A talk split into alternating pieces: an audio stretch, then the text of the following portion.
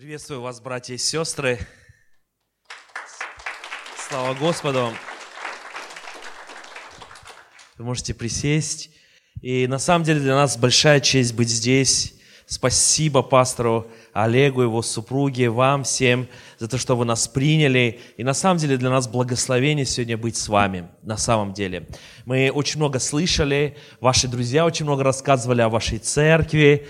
И вы знаете, нам не терпелось посмотреть. Во-первых, хочу сказать, мы были в восторге, увидев, где расположена ваша церковь. Я думаю, это не просто так. Вы в стратегическом месте, вы можете благословлять весь город. Э, вообще вот, вот, вот просто крутое место. Второе, мы были восхищены вашим прославлением, такое поклонение, такое вот свежесть, такое классное исполнение. Слава Господу, спасибо за э, вам, спасибо Господу за вас. И третье, мы бракосочетанием просто мы улетели, отключились, знаете, просто Оскар отдыхает. Вот просто, если была бы премия, просто это было такое благословение просто для нас. Мы просто переживали, переглядывались на детей, на супругу, как будто, как будто у нас было сочетание, вот такое вот, это на самом деле благословение. Счастье вам, благословение, дорогие. Просто очень красиво все было. Э, вы знаете, мы недавно были в Аргентине, и нам понравилось очень хорошее выражение, которое там говорят. Когда им что-то очень хорошо нравится, нравится, они говорят. Это просто было как небо на земле. Вот. вот я хочу вам сегодня сказать, что на самом деле сегодня здесь на богослужении мы пережили небо на земле. Пусть Бог благословит вас. Вы знаете, э, пастор Олег много перечислил, кто я, как я. Я хочу сказать, мы просто очень простые люди, ваши братья и сестры, которые живем в Карачаево-Черкесии. Буквально очень рядом, за хребтом, просто вот. И вы знаете, мы иногда погоду нашу сверяем и смотрим. И хотим узнать, какая у нас будет погода. И вы знаете, когда мы смотрим то, что говорит наш гидромедцентр – вот. А мы всегда проверяем это с погодой в Сочи, потому что за год до Олимпиады наша погода напрямую начала зависеть от вас. И поэтому, если у вас собирался дождь, и вдруг его нет, и все прекрасно разогнали, знайте, что мы носим бремена ваши там.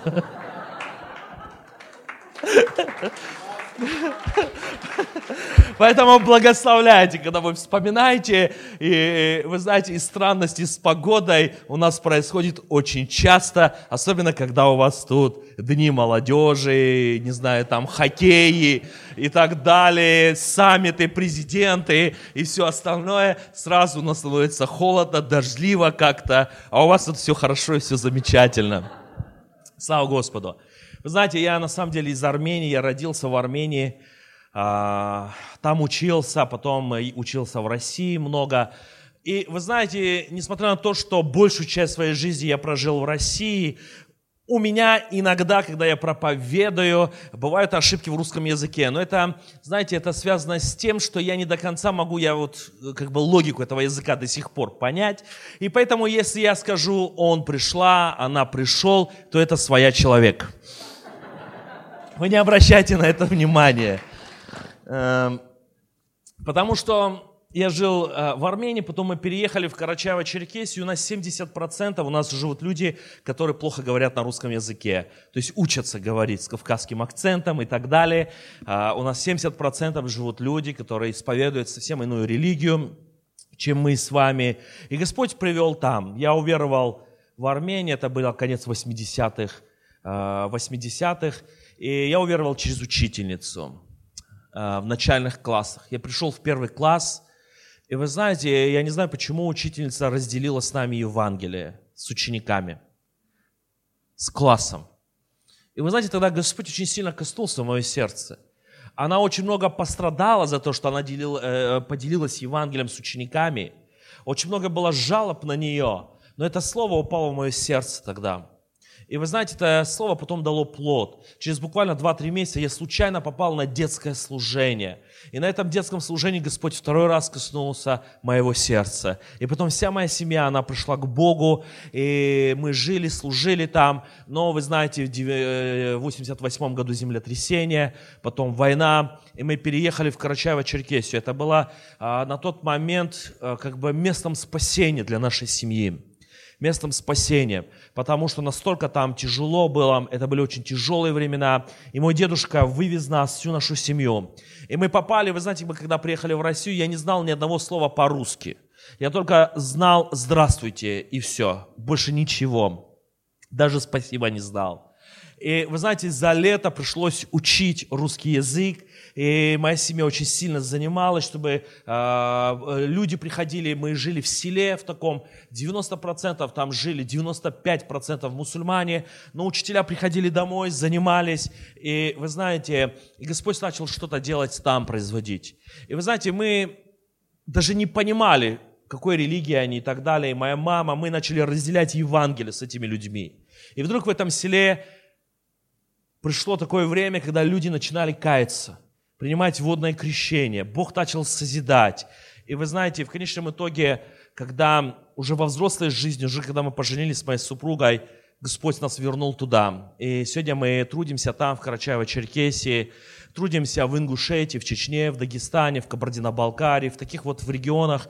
Господь послал, дал слово, и вы знаете, вот Бог ведет. И сегодня для нас большая честь – большая привилегия в том, что и ваша церковь сегодня приняла решение участвовать в жизни Содружества Церквей Ковчег, стать в одном братстве, вместе двигаться. Это на самом деле благословение.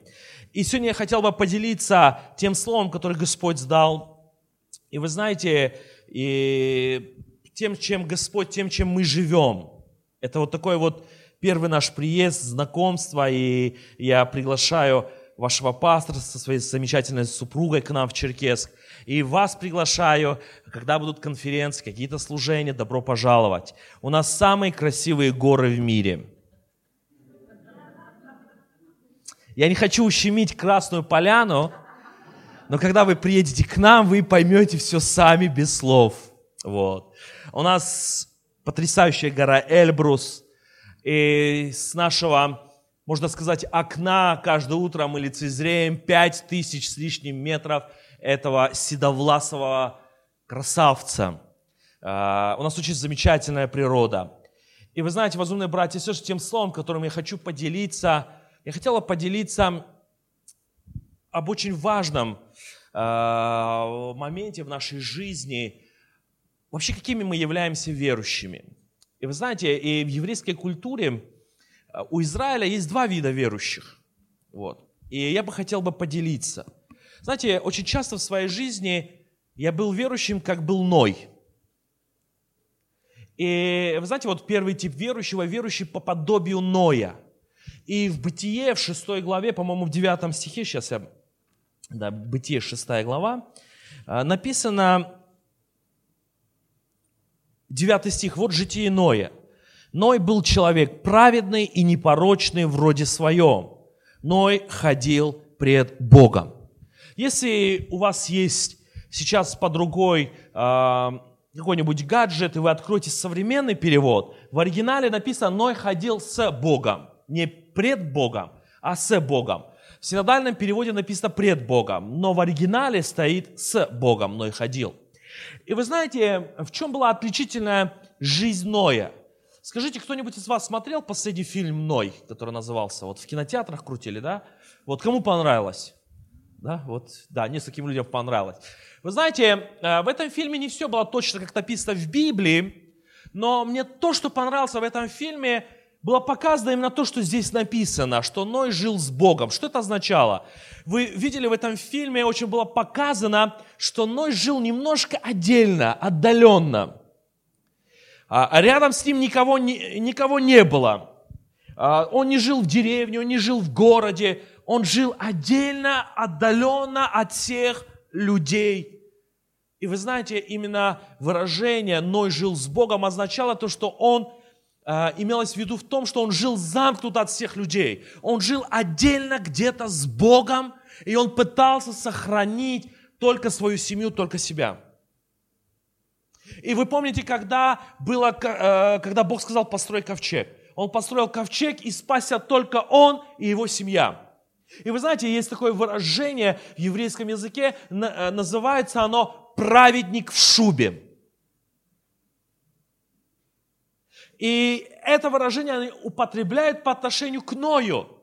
Ною хорошо, душа Ноя томится, он свою семью собрал, ему хорошо, его семья спаслась. И вы знаете, живя в этом регионе, а, там, где мы живем, именно так наша жизнь была.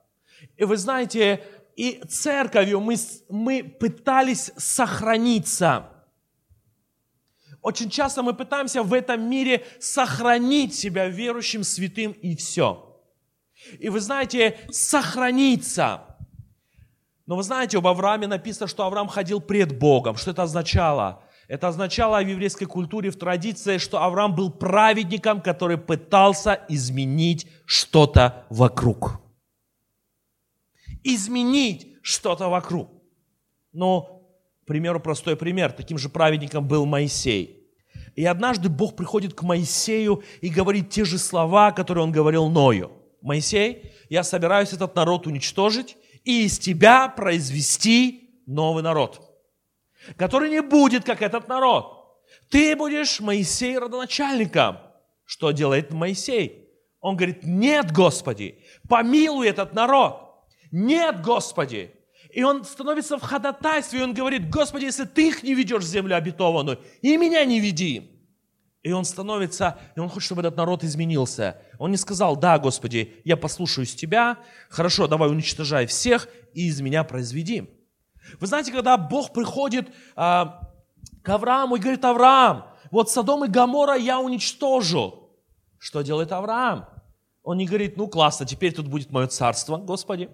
Спасибо тебе, теперь я могу обосноваться.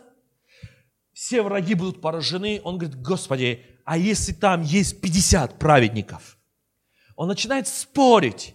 И вы знаете, и замечательное вот это место из Писания, где написано, что Авраам, Бог говорит, по слову твоему, я не сделаю Авраам, если хотя бы там будет пять праведников. Моисею говорит Бог, Бог, Бог говорит, Моисей, из-за того, что ты стал в ходатайстве, я отменю все зло, которое я имел намерение сделать народу израильскому. Вы знаете, и праведник, праведник, который хочет поменять что-то вокруг себя. Еврейской традиции называют праведником, который разжигает костры.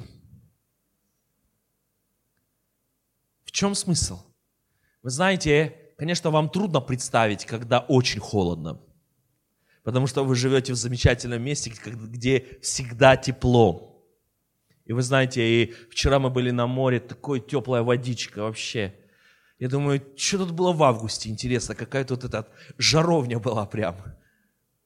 Вы знаете, но когда очень холодно, есть выбор. Одеть шубу, тепло и согреться. Или разжечь костры, чтобы другие согрелись. Чтобы другие согрелись. Разжечь костер, чтобы другие могли прийти у этого костра согреться. И вот в этом раввины приносят отличие между Ноем и другими праведниками. И говорят, есть два типа праведников. Праведник, который ходит в шубе, пытается сохраниться. И праведник, который разжигает огни, разжигает костры для других, чтобы другие согрелись. Аллилуйя. Вот это именно имел в виду, когда Иисус сказал, вы свет этому миру, и да светит свет ваш пред людьми. Это именно то же самое, когда Иисус сказал, что светильник зажегший не ставят под кровать или под стол, ставят на самое высокое место, чтобы оно светило. Дорогой брат, дорогая сестра, и однажды Господь сказал в моем сердце, что я хочу, чтобы ваша церковь, я хочу, те люди, которые окружают тебя, вы стали людьми, которые разожгут мои огни благословенные в этом городе. Перестаньте бояться, перестаньте скрываться, перестаньте пытаться самосохраниться. Идите и проповедуйте Евангелие. Идите и делайте, созидайте, трудитесь. Я поздравляю вас. И сегодня у нас юбилейный год, юбилейный месяц октябрь, 500 лет реформации. И что принесло реформация? оно принесло, что Евангелие, оно стало доступным. Что церковь, она вышла просто за стены храма и начала разжигать Божьи огни, чтобы другие люди, они могли взять Писание, они могли, в первую очередь, это была доступность Слова Божьего. Слово Божье начался переводить на обыкновенный язык людей. И люди могли вникнуть, понять. Второе, что очень важно, на мой взгляд, было в реформации, что каждый верующий, он был не просто прихожанином, не просто человеком, который участвует в собрании, но каждый, каждый пришло понимание, откровение, что каждый является священником Бога живого. Это священство всех верующих. Что все верующие, они могут служить Богу и представлять Бога на этой земле. Вы знаете, мне кажется, что трагедия израильского народа была, что они слишком замкнулись и попытались самосохраниться среди других народов. В книге пророка Захари во второй главе 11 стихе написано о миссии израильского народа. Оно есть во многих местах из Писания, но там более ярко пророк Захария говорит во второй главе, в 11 стихе.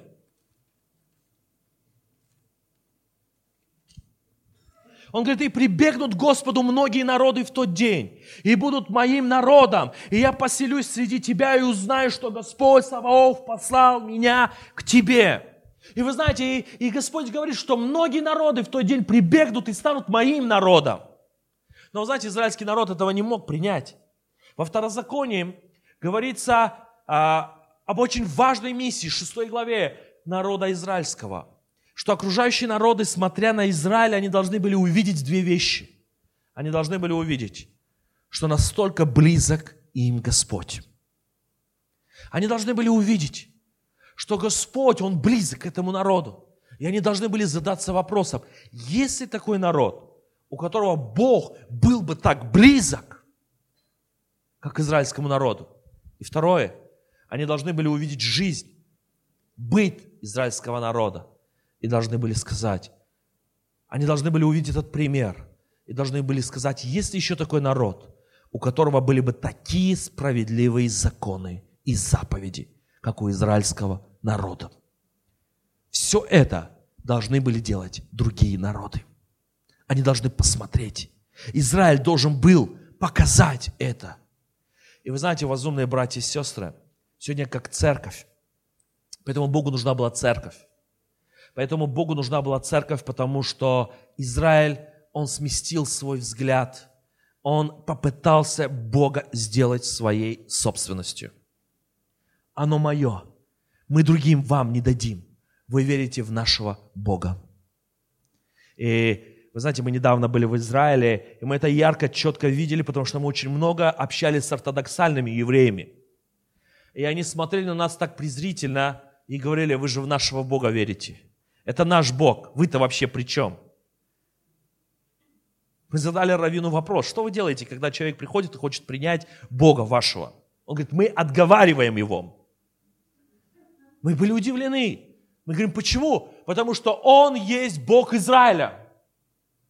И поэтому Богу нужна была церковь, которая получила великое откровение от Господа, которым Господь сказал, и будете мне свидетелями в Иерусалиме, в Иудее, в Самарии, даже до края земли. Поэтому Бог избрал церковь, которая должна исполнить волю Отца, мечту Его сердца. И вы знаете, о чем же мечтает Бог? О чем Он желает? Вы знаете, здесь написано в книге Захарии, что все народы, они поклонятся Ему и придут. В послании Тимофея написано, что воля Божья есть, чтобы Бог хочет, чтобы все люди спаслись и достигли познания истины. Но это возможно только через тех людей, которые желают быть праведниками, которые разжигают Божий огни. Которые не просто хотят, я и мой дом и все которые не просто хотят, чтобы мне было хорошо, я верю в Бога в сердце, аллилуйя, слава Богу, я хочу, хожу в самую прекрасную церковь, но это моя вера и все на этом.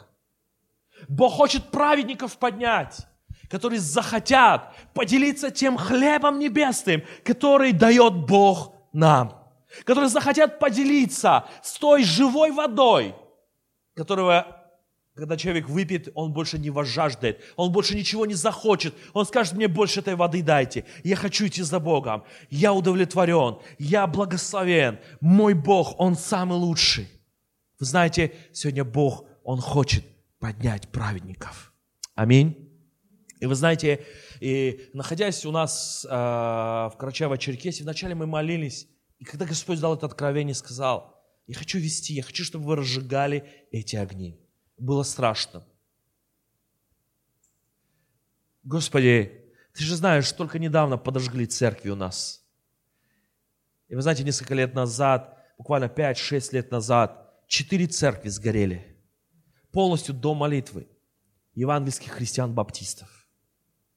О нашей церкви, нашей церкви сгорел весь первый этаж. Это был уже второй поджог на этот момент этой церкви. Две православных церкви сгорели. Господи, что мы можем сделать?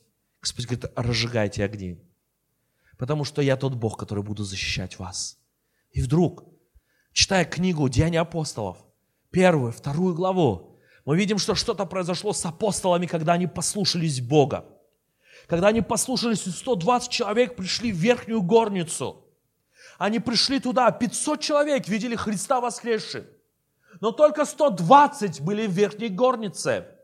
380 не до конца, мне кажется, подчинились, послушались, но 120 собрались в верхней горнице. Вы знаете, а, в Израиле на тот момент не были больших таких построений. 120 человек, 10 дней они ждали, не зная, чего они ждут. Что-то должно сойти на них. Это должен быть Дух Святой. Как оно будет, они не знали. И 10 дней они ждут. Я уверен, тогда кондиционеров не было. Я уверен, что тогда была жара. Представляете себе, душевых кабинок или еще что-то не было. И в этой, а, ну, так сказать, вот вони, в такой вот в обстановке 10 дней, 120 мужчин и женщин в одной комнате что-то ждут. Возможно, вначале их было гораздо больше, но кто-то не выдержал и ушел. Но Бог пришел на повиновение и на послушание. И когда Дух Святой сошел на них, вы знаете, тот Петр, Петр, который в Гефсиманском саду отрекся. Те ученики, которые убежали, ночью оставили Иисуса, они вышли на улицы и начали смело проповедовать проповедовать Евангелие, нести благую весть. И вы знаете, их ловили, им грозили и говорили, слушайте, да мы вас изобьем, мы вас посадим, казним, перестаньте проповедовать. Но они все равно продолжали проповедовать, потому что они понимали, что тот, кто в них, намного сильнее того, кто в мире. Аминь. Однажды, когда Петра заключили, в их сердце пришла какая-то тревога. Они собрались, так помолились, что место начало колебаться. И вы знаете, опять они с этой смелостью, они вышли и проповедовали. Вы знаете, когда мы принимаем Духа Святого, мы приняли Духа Святого, мы крещены Духом Святым. Это не просто какая-то сила – это не просто умение говорить на иных языках, но это сила, которая дает нам смелость проповедовать Евангелие. Аминь. Вы знаете, это та сила, которая укрепляет нас Господь для того, чтобы мы не были просто праведниками, которые пытаемся самосохраниться, но праведниками, которые понесут Божье Слово, принесут изменения на своих рабочих местах – Послушайте, эти кафедры, эти алтари, они подымутся в парикмахерских, они подымутся в других местах наш, э, нашего города, подымутся в банках. И э, там, где работают верующие, они будут делиться, делиться той жизнью, которую дает Иисус. Будут делиться словом свидетельства своего. Аминь. Аминь. Аминь. Мы не слабые, скажи, мы не слабые мы не будем просто самосохраняться. Мы будем проповедовать. Потому что в нас есть сила от Господа. В нас есть сила от Господа. Аминь. Знаете, когда мы начали церковь, я боялся всякого человека в форме. Я никогда не думал, что через 10 лет у меня будет домашняя группа, и в этой домашней группе все будут состоять из сотрудников правоохранительных органов. И вы знаете, поднимите руки, кто был а, ну, не гражданином России, потом стал позже. Вот, да, вот есть святые люди. Они, наверное, очень хорошо меня поймут. И, и, и вы знаете, когда тебя несколько раз поездов снимали, когда, когда тебя постоянно проверяли документы, и каждый раз ты жил под этим натиском. Вы знаете, я просто их видел, и у меня автоматически что-то срабатывало, как-то за чью-то спину. Как-то, чтобы они не заметили. Знаете, первое время, когда мы начали церковь, я спиной чувствовал, как будто сейчас входят и нас всех, короче, выводят и сажают. У нас, когда только мы церковь начали, к нам пришло пробуждение, но оно быстро исчезло. 18 мужчин пришли в церковь, новых. Это была бригада строительная из Армении. Такое помазанное служение. На тот момент у нас в церкви было человек, наверное, 20. И вы представляете, что человек 15 пришло. Когда служение закончилось, они такие радостные, счастливые выходят, а внизу стоит эти, этот стоит, э, УАЗик стоит. Проверили всех документов, чудом только меня не проверили. И всех их 18 человек погрузили и повезли. И знаете, с этого дня больше никто не приходил к нам из этих 18 человек. Они пошли в другую церковь, которая самосохранялась, когда люди заходили, потом они калитку закрывали, собаку выпускали и трубой закрывали, чтобы никто... Кто опоздал на служение, попасть, это было бы чудом. Только во внешнем дворе, и все. Вы знаете, возумные братья и сестры, когда пришла смелость от Господа, мы начали воспринимать, что любая проблема, любая сложность с любым человеком – это повод для проповеди Евангелия. Это повод, чтобы этот человек услышал Евангелие. Это повод коснуться его жизни и поделиться своим свидетельством.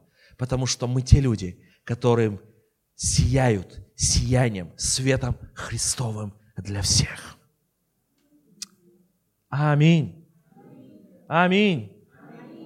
И вы знаете, сегодня, и вы знаете, когда Господь дал эту смелость, дал эту силу, мы перестали бояться мы начали проповедовать, мы перестали стыдиться, потому что в нас есть сила Божья, потому что Бог нас делает смелыми.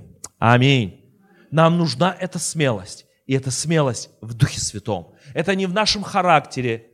Мы можем быть совсем робкими. У нас есть одна сестра, она такая милая, такая благословенная сестра, уже взрослая, уже пенсионерка.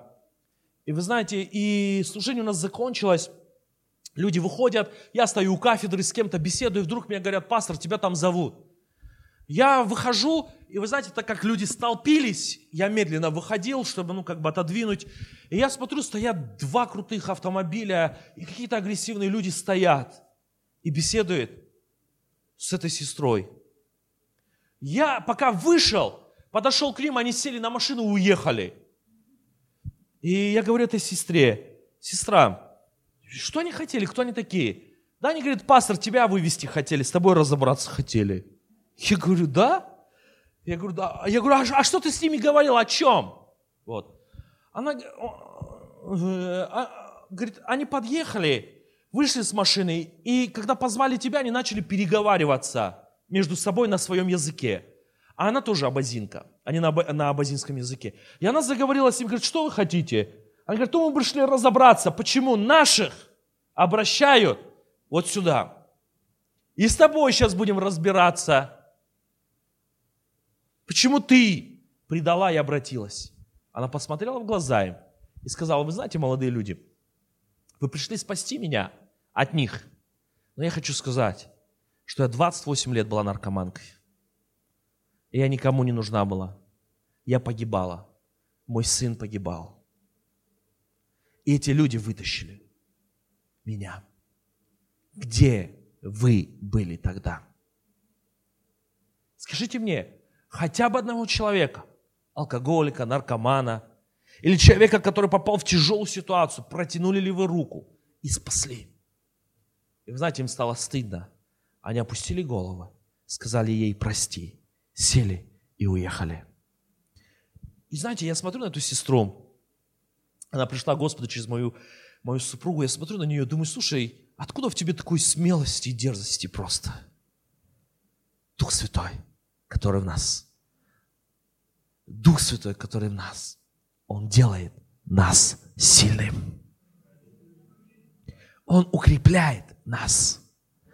Дух Святой, Он укрепляет. У нас в церкви, у нас каждое утро молитвенное служение. И на этом молитвенном служении мы каждое утро молимся с одним братом, который преследовал нашу семью. Которому заплатили деньги, чтобы сделать так, чтобы мы выехали. Он такой высокий, здоровый, такие руки, мастер спорта. И вы знаете, но однажды Господь коснулся его сердца, когда он пришел разобраться со мной. Аллилуйя. Сегодня каждое утро мы с ним молимся. Каждое утро мы стоим. Мы стоим и молимся. Вы знаете, мои дети, а, ну, а, его прозвище «босс», так как он здоровый такой, все, его все босс. И знаете, мои дети смотрят на него, дядя Юя, ты настоящий босс. Послушайте, дорогой брат и сестра, потому что в нас есть сила. И оно намного больше, чем те люди, которые могут смутить нас.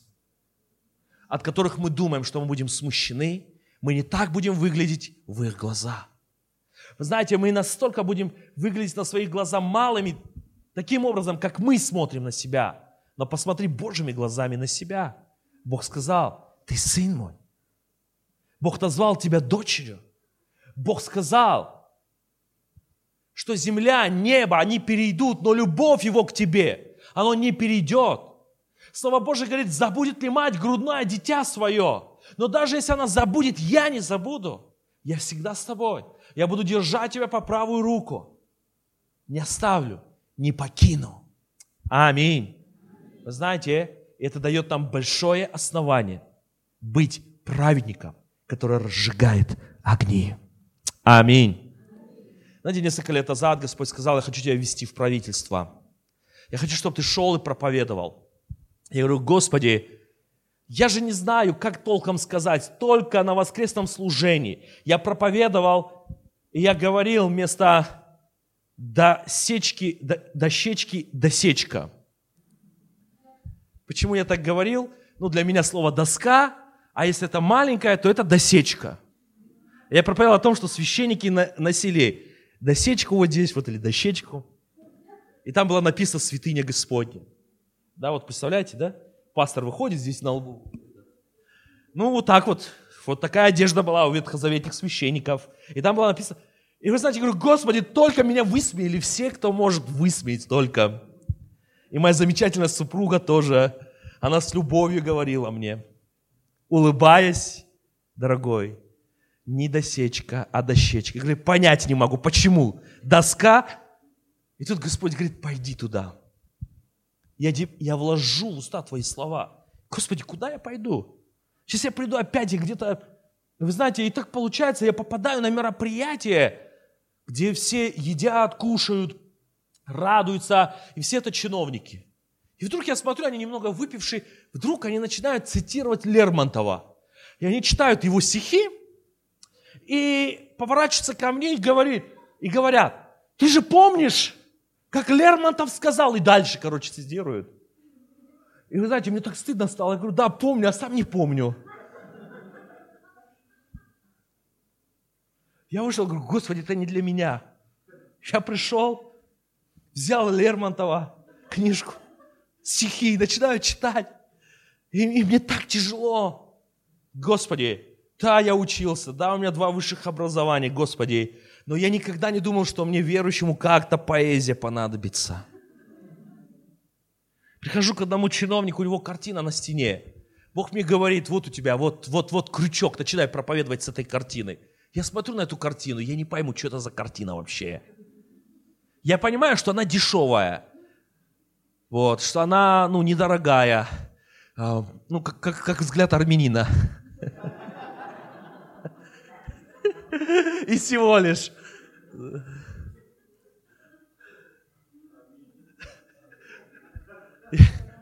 Я понимаю, максимальная цена на рынке 2000 рублей, максимум. Я выхожу, но я сфотографировал в своей памяти эту картину. Пошел, взял книгу, вот такую энциклопедию русской живописи. сижу и листаю. Листаю, листаю, листаю, листаю. А у меня плохая привычка листать сзади книгу. Я иногда книгу читаю сзади, с конца читаю.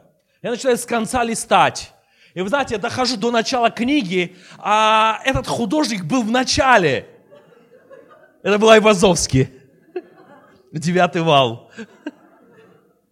Вы такую энциклопедию перелистать. Я дохожу до эту картину, все вычитал. Где находится, какие копии где есть и так далее. Попытался выучить наизусть. Прихожу к этому чиновнику, и я говорю, вы знаете, какая замечательная картина у вас. Когда ты в Третьяковской галерее стоишь, как будто это море идет на тебя.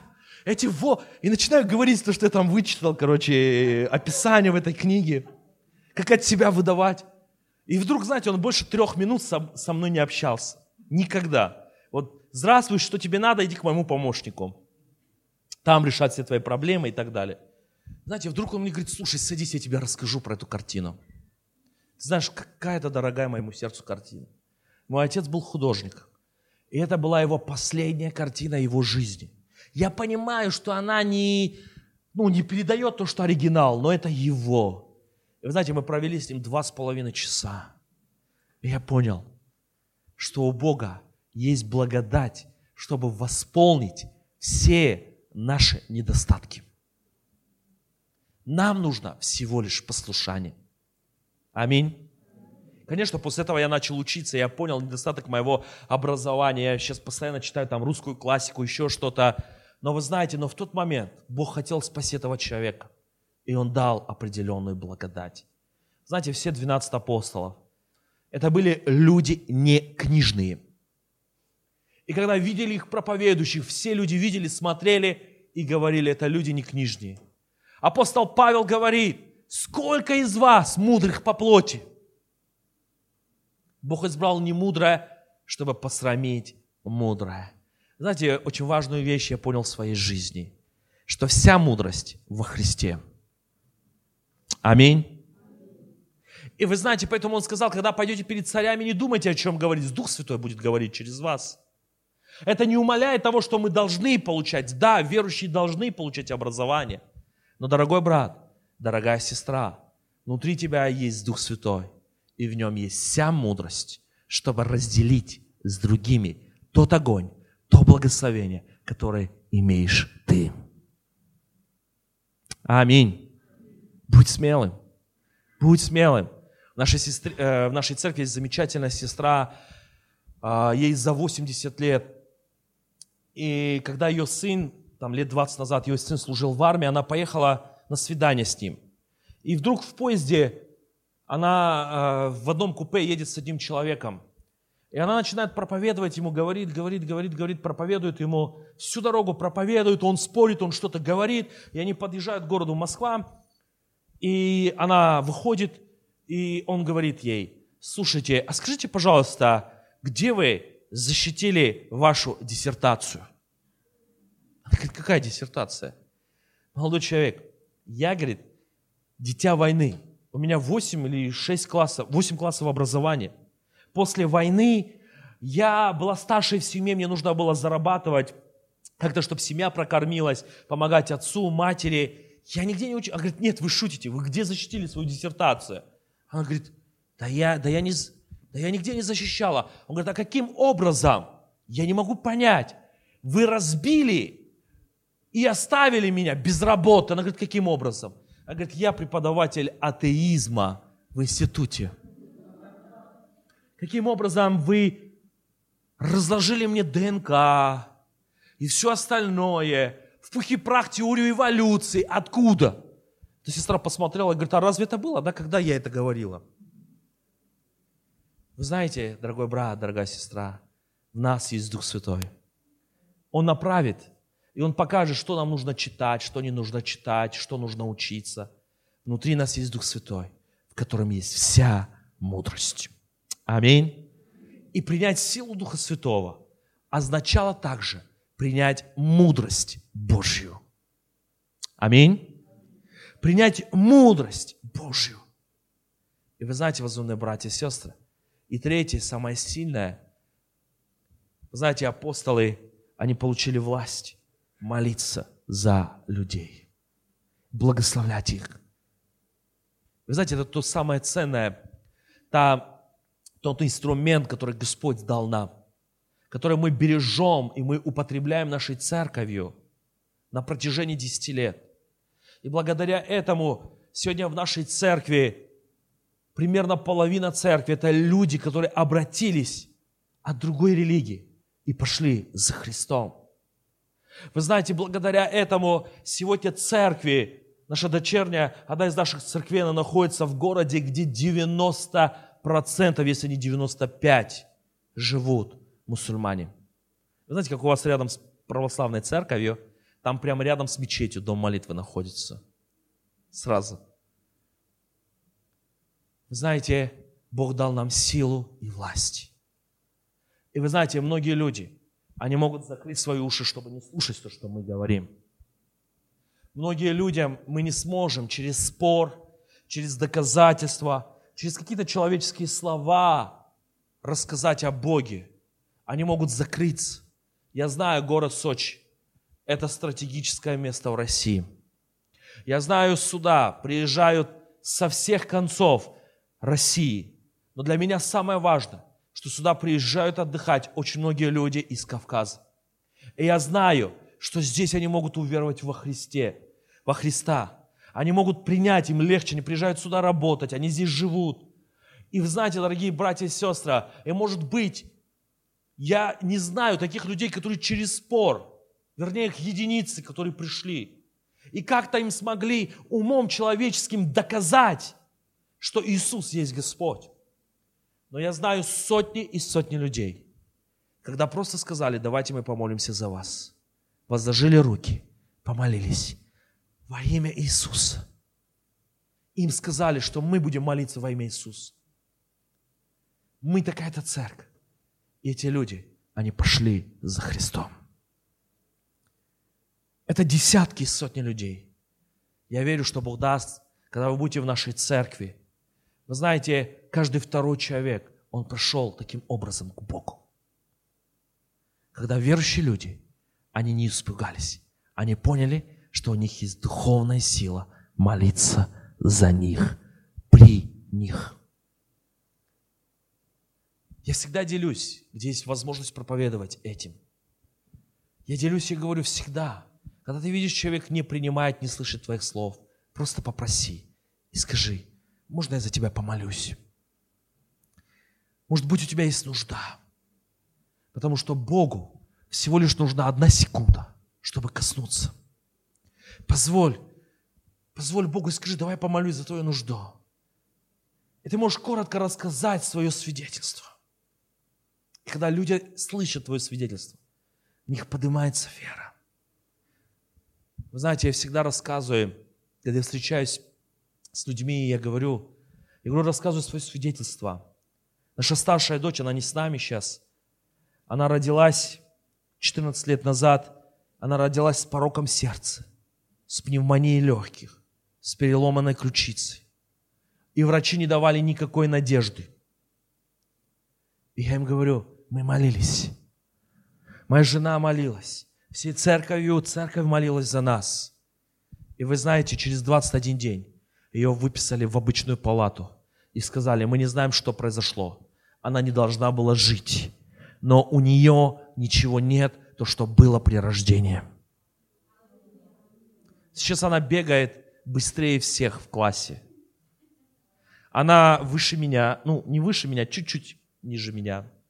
У нее никаких следов нету. Она занимается плаванием, физическими нагрузками. Она учится в школе. И знаете, когда я это свидетельствую, я говорю, вы знаете, Бог, Он любит и вас. И я могу помолиться. И знаете, Бог начинает касаться людей. Потому что когда мы поднимаем наши руки, молимся, коротко, не нужно много слов, мы молимся Богу, мы даем Ему возможность. Мы сдаемся и говорим, Господь, у меня нет слов что-то объяснять этому человеку. Моя молитва за этого человека означает, ты можешь повлиять на него. Вот то, что делали апостолы. Они шли и возлагали руки. И Бог подымал. Мы сейчас вернемся с моей супругой домой, мы будем крестить одну женщину. Это будет крещение, оно не будет афишировано. А, это будет такое вот тайное крещение для нее. Она ходит в церковь, в служение. Вы знаете, у нее была рак костей. И она должна была, ей отдавали несколько месяцев жить. И она должна была постричься, чтобы поехать э, в больницу в Москву на последнюю химиотерапию. Она пришла в парикмахерскую стричься. И сестры, которые стригли, женщина, которая стригла, и другие сестры тоже были в этой парикмахерской, они сказали, давайте мы за вас помолимся. Она говорит, ну молитесь. Они помолились за нее. Она приехала в Москву. Она оттуда звонит и плачет.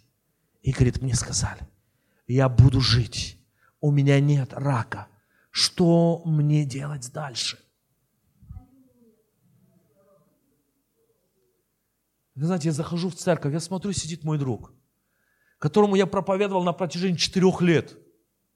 И вы знаете, я все время проповедовал, проповедовал, но с ним я никогда за него не молился, потому что он такой слишком, ну, такой умный был, э, слишком такой мудрый. И вы знаете, его сердце касалось со всей Библии только книга притч. Это был первый человек, которого я видел, которого цепляет книга притч. И вы знаете, и вдруг он сидит, я подхожу к нему и говорю, слушай, как, как это ты решился прийти в церковь? Он говорит, ты знаешь, ваши девчонки помолились за мою работницу. Она была работницей у него, оказывается. И она исцелилась. У нее нет рака. И я сегодня здесь. И вы знаете, сразу несколько человек пришли в церковь через это свидетельство. Это то, что делает Бог. Аминь. Дорогой брат, дорогая сестра, когда я сегодня начал свою проповедь, я говорил, я уже вижу время, я буду закругляться, я мог бы до утра эти свидетельства рассказывать и рассказывать.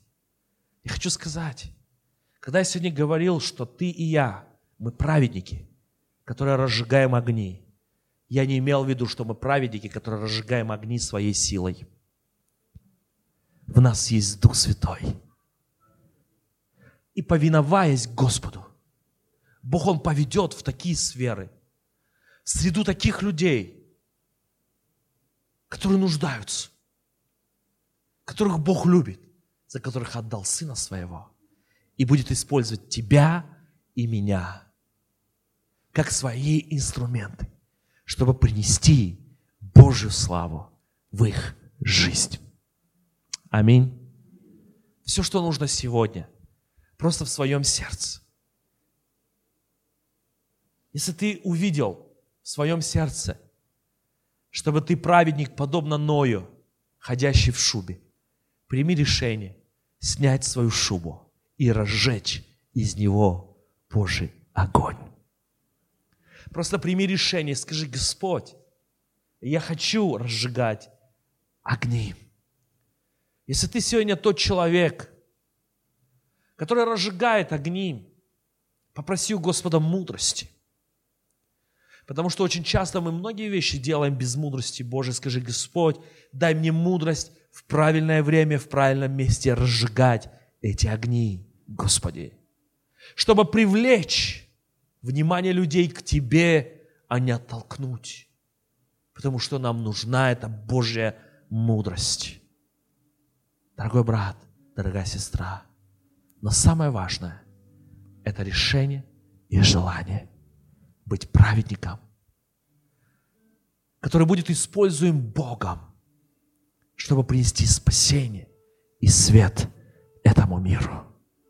Не просто праведником, который живет, ожидает небес и думает, как мне сохраниться от этого мира, но праведником, который не боится этого мира – который своей святостью и праведностью идет туда, в этот мир, чтобы завоевать души,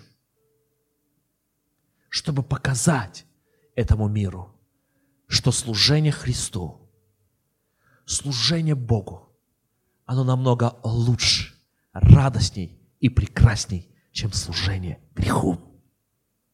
Давайте встанем на ноги наши. Давайте мы склоним наши головы.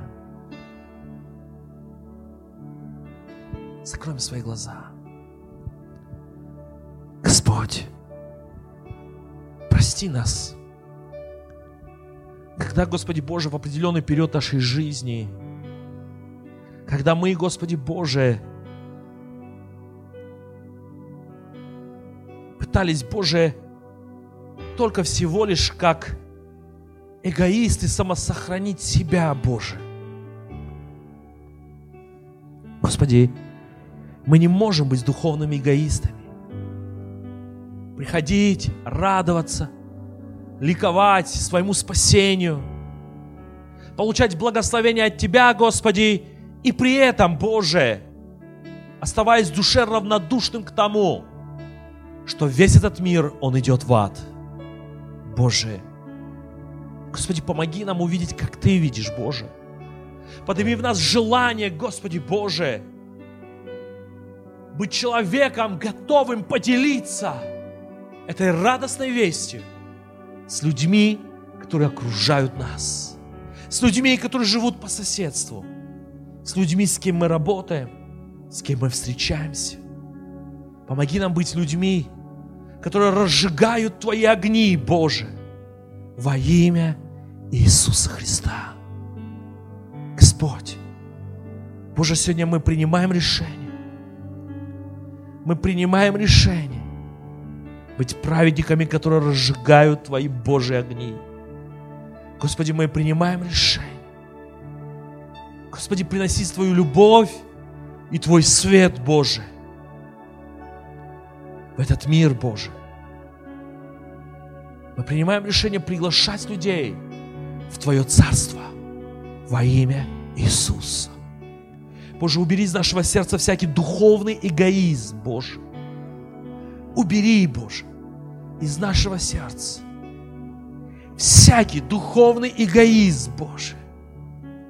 Чтобы мы не были эгоистами, но мы были щедрыми, щедрыми, Боже, щедрыми на слова Евангелия, щедрыми, Господи Боже, на любовь, щедрыми, Господи Боже, для молитвы.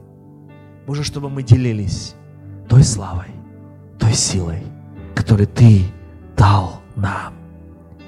Боже, во имя Иисуса Христа подкрепи сегодня каждого из нас, Боже, чтобы мы не стыдились, чтобы мы не боялись, Боже, мы были смелыми во имя Иисуса. Господи, Ты видишь те недостатки, которые есть у каждого из нас. Мы молим и просим Тебя по благодати Твоей восполни, Боже. Восполни, чтобы мы силе, в помазании, в смелости несли Твое Евангелие, изменяя то место, в котором мы живем.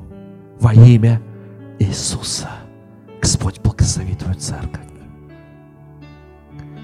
Если кто-то Давайте все закроем глаза. И Дух Святой сейчас мне ведет дальше молиться. Я хочу спросить, если ты чувствовал и видел, давайте просто закроем все глаза, чтобы не смотреть друг на друга.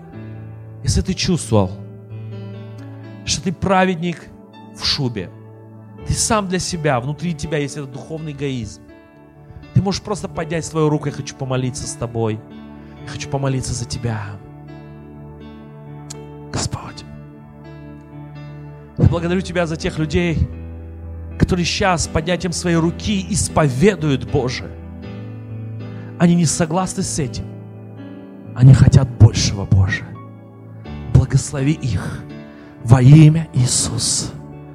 Помолитесь со мной, скажи, Господь Иисус, я принимаю решение разжигать Твои огни. Я не хочу больше быть духовным эгоистом радоваться Твоему присутствию, приходить к Тебе, но при этом быть равнодушным к тому, что мир идет в ад. Я хочу быть щедрым. Я хочу делиться Твоей радостной новостью. Я хочу молиться за людей и свидетельствовать о славе Твоей.